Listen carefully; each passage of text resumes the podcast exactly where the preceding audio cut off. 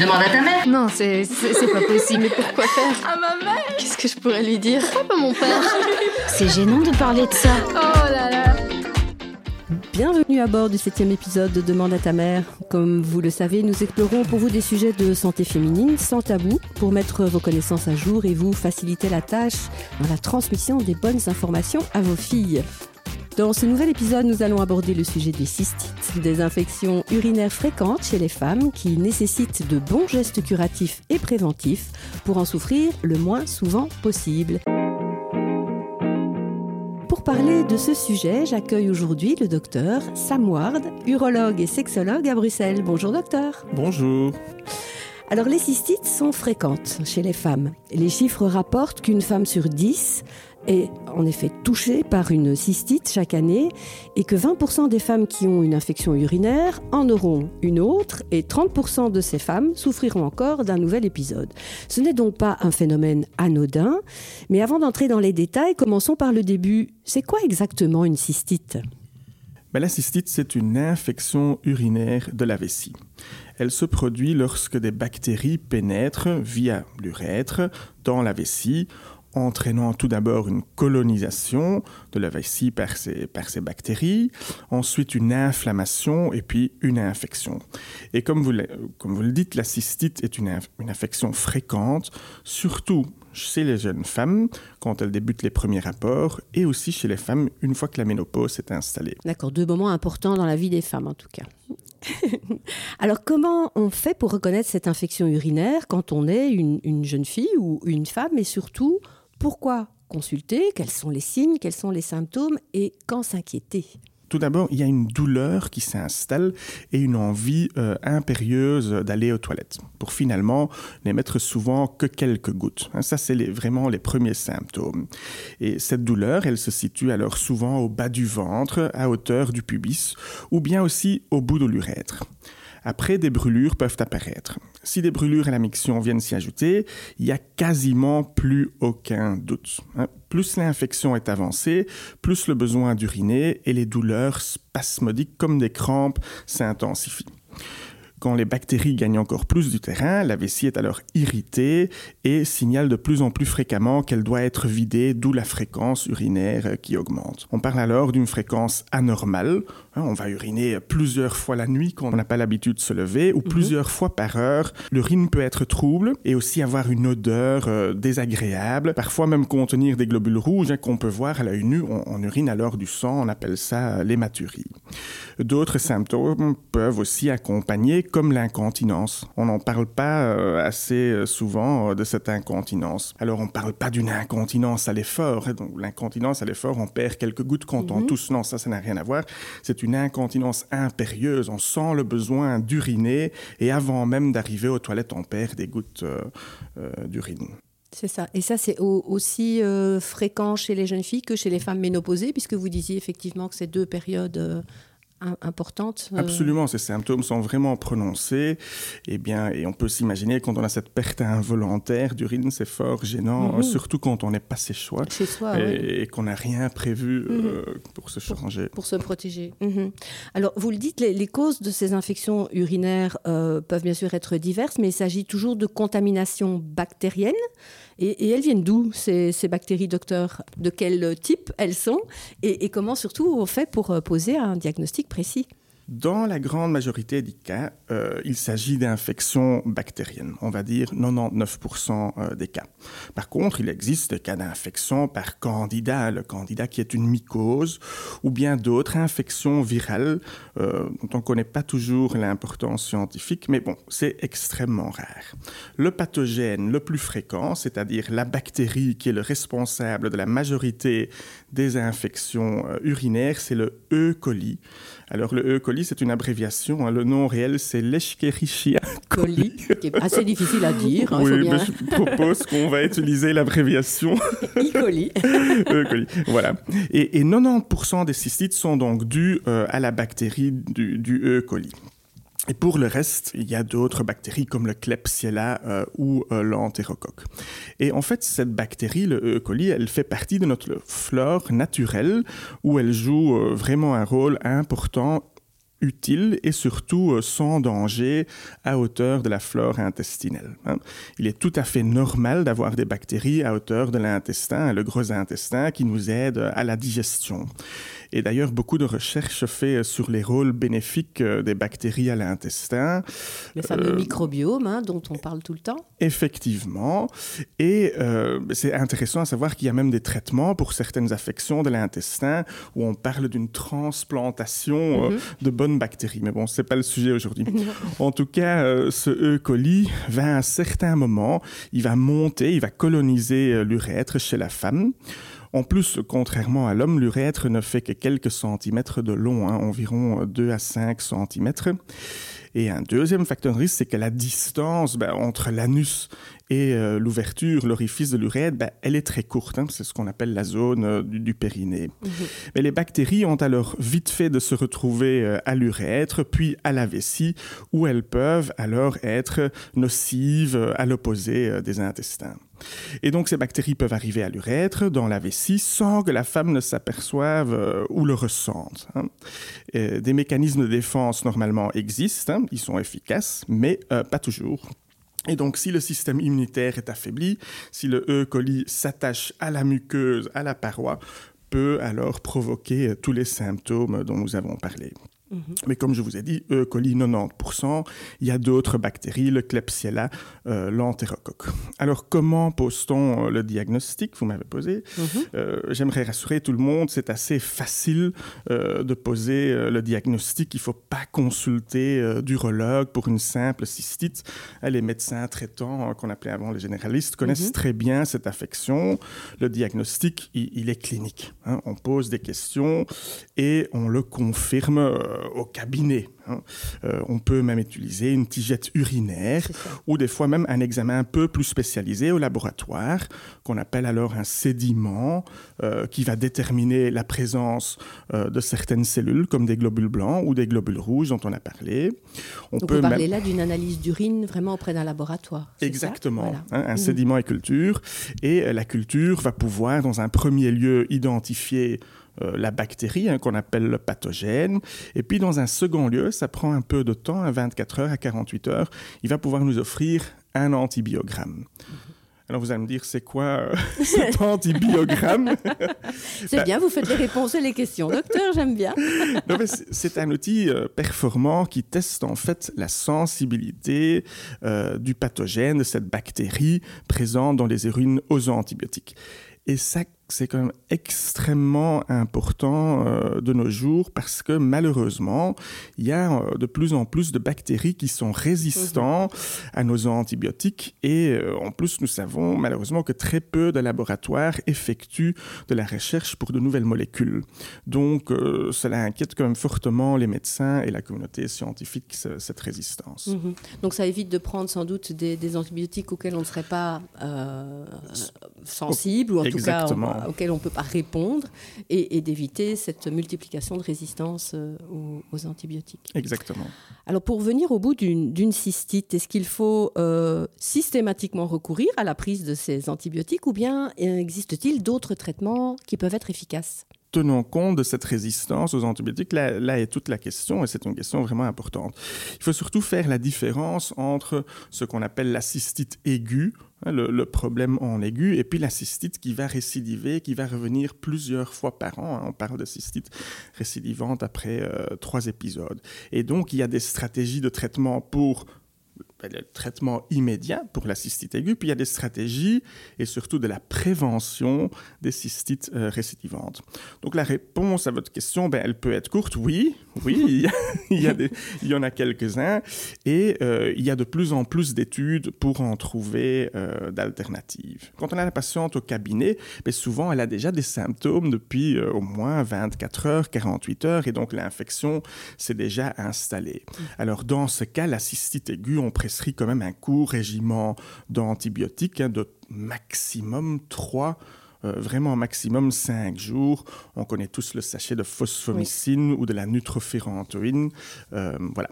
L'antibiotique qu'on prescrit à ce moment, ben, il n'est pas ciblé, puisque le résultat du test euh, qu'on fait au laboratoire, ben, ils prennent au moins 48 heures. Donc on appelle ça des traitements empiriques, hein, sur base des infections les plus fréquentes dans la région.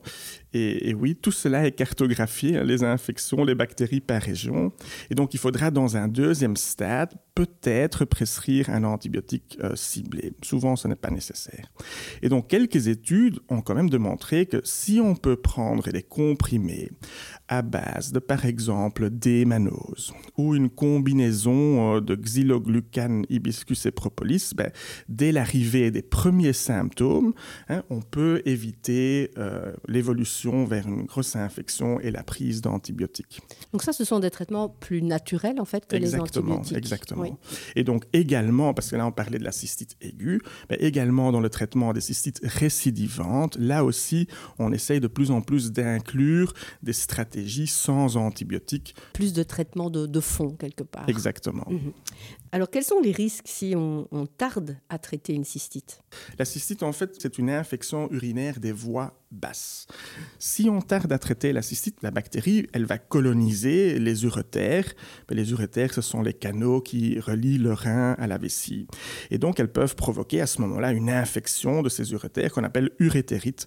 Et puis, dans une phase encore ultérieure, elles peuvent également coloniser le rein et alors provoquer une infection urinaire des voies hautes, une infection urinaire du rein qu'on appelle alors une pyélonéphrite. Et la pyélonéphrite, ça c'est vraiment pas rien. On, est malade.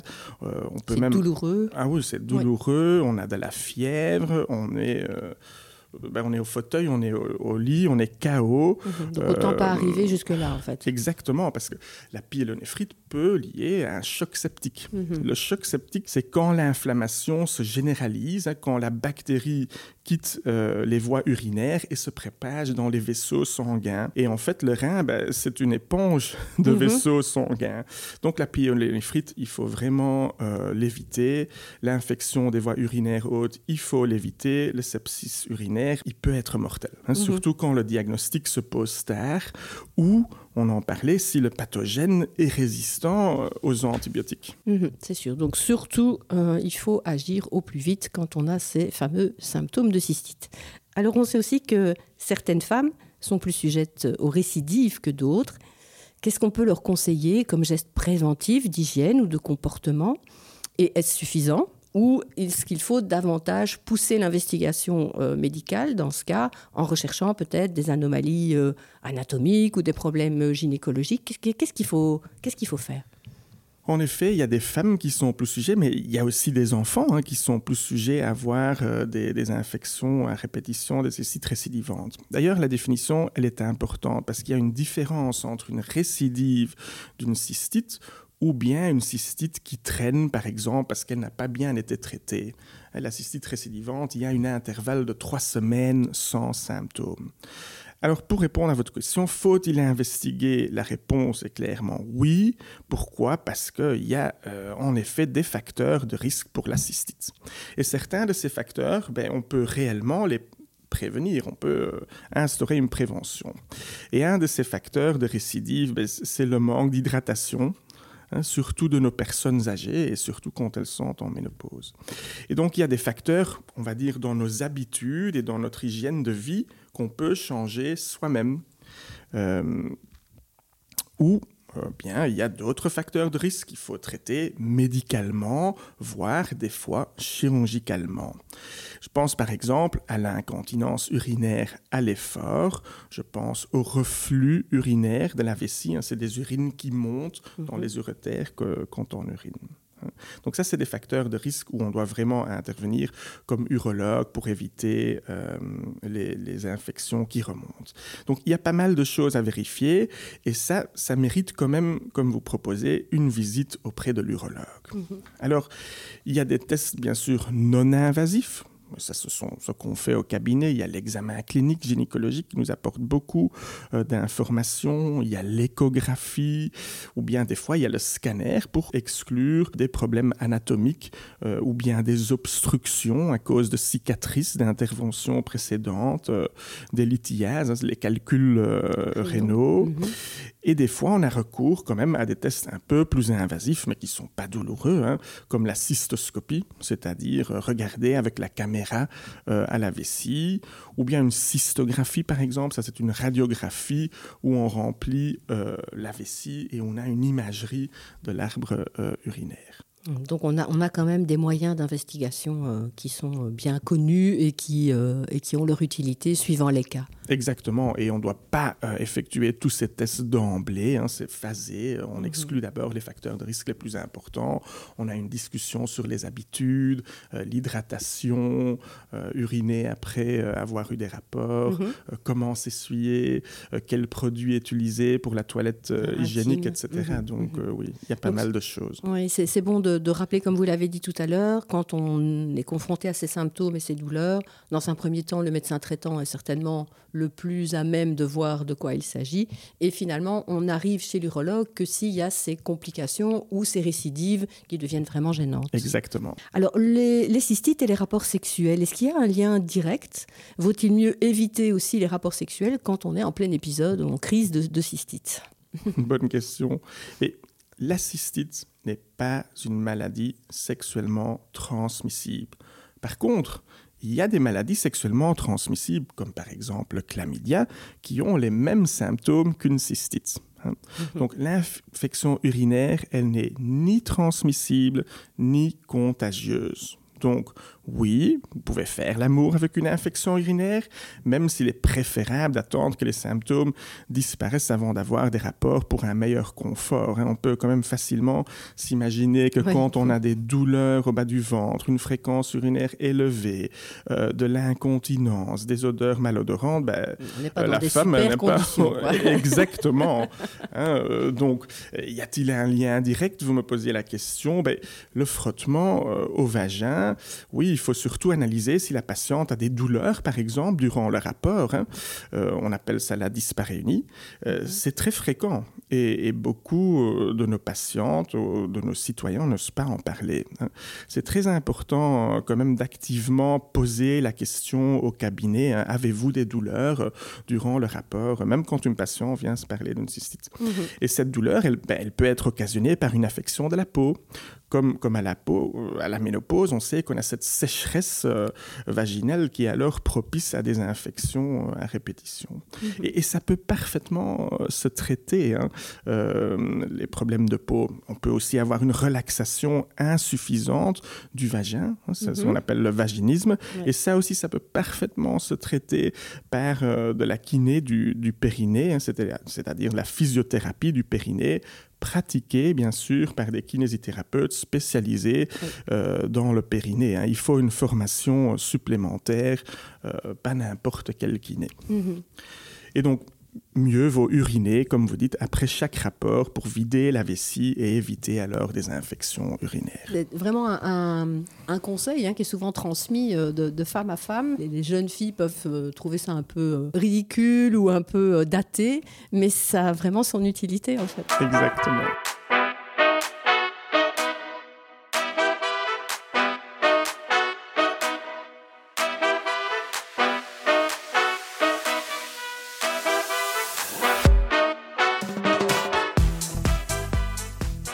Poursuivons notre exploration des cystites avec le docteur Sam Ward, urologue et sexologue à Bruxelles.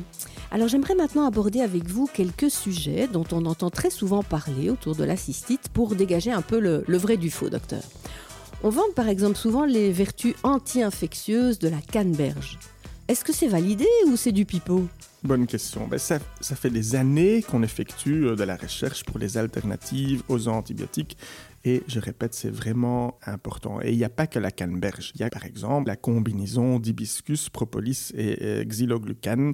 Il y a aussi euh, la busserole. Il y a des instillations avec de l'acide hyaluronique, etc., etc. Les guidelines, hein, nos, lignes guides de l'association urologie européenne, la EAU, hein, c'est vraiment la Bible de l'urologie. Elle mentionne cette canneberge, elle mentionne la démanose, elle mentionne l'acide hyaluronique, mais informe que euh, les études, et il y en a plusieurs qui sont présents, ne sont pas encore 100% concluants parce que, euh, par exemple, ce n'étaient pas des études en double aveugle ou euh, parce qu'il n'y avait pas énormément de patients inclus.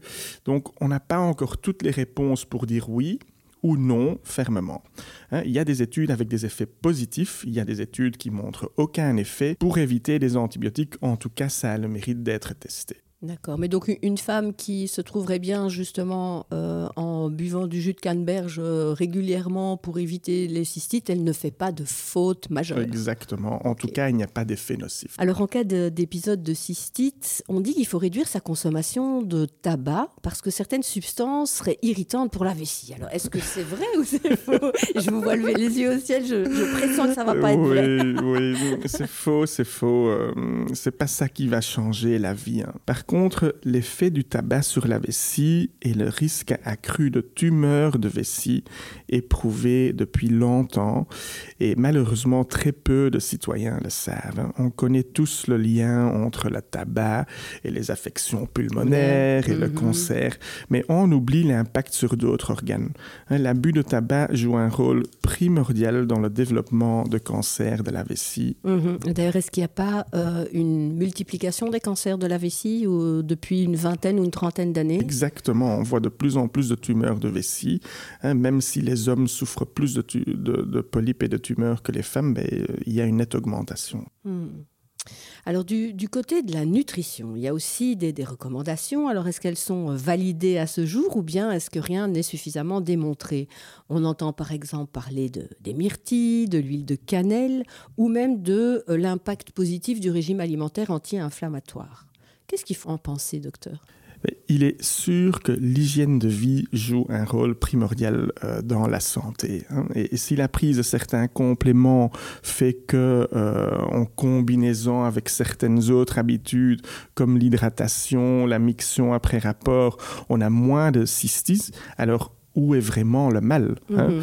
En tout cas, nous avons discuté de toutes les mesures d'hygiène et des bonnes habitudes euh, à avoir. Donc on pourrait, en conclusion, pour faire un petit, un petit résumé, rappeler que certains gestes peuvent vraiment être très bénéfiques le fameux fait de uriner après chaque rapport sexuel pour vider la vessie et chasser les éventuelles bactéries qui pourraient siéger dans l'urètre, boire beaucoup d'eau en cours de journée, quel que soit son âge, hein, jeune fille, femme ménopausée, euh, jeune ou, ou, moins jeune, pour assurer en fait cet effet de dilution s'essuyer d'avant en arrière après avoir été aux toilettes pour diminuer les risques de contamination. Hein. On sait que c'est un des principaux problèmes en fait anatomiques chez la femme, c'est cette proximité des, orifices. Et puis consulter sans tarder en cas de douleur brûlante, d'envie pressante d'uriner est fréquente et euh, euh, tout signe inhabituel finalement par rapport à, la miction. Et... Exactement. Et j'aimerais ajouter, si possible, qu'il n'y a vraiment pas de tabou avec votre médecin généraliste ou avec votre urologue. Si vous avez des douleurs au rapport ou bien si vous souffrez d'incontinence qui sont des facteurs de risque, il faut en parler. Plusieurs traitements existent. Euh, malheureusement, on sait qu'une majorité des femmes n'osent pas aborder ce sujet. Mhm. donc parlez à votre médecin. Voilà. Merci beaucoup, docteur euh, Sam Ward, d'avoir été à nos côtés dans cet épisode. Nous nous retrouverons, j'espère, très prochainement pour un tout autre sujet consacré aux droits sexuels, puisque vous êtes aussi membre de la chaire de l'UNESCO Santé sexuelle et droits humains. À bientôt, docteur. À très bientôt.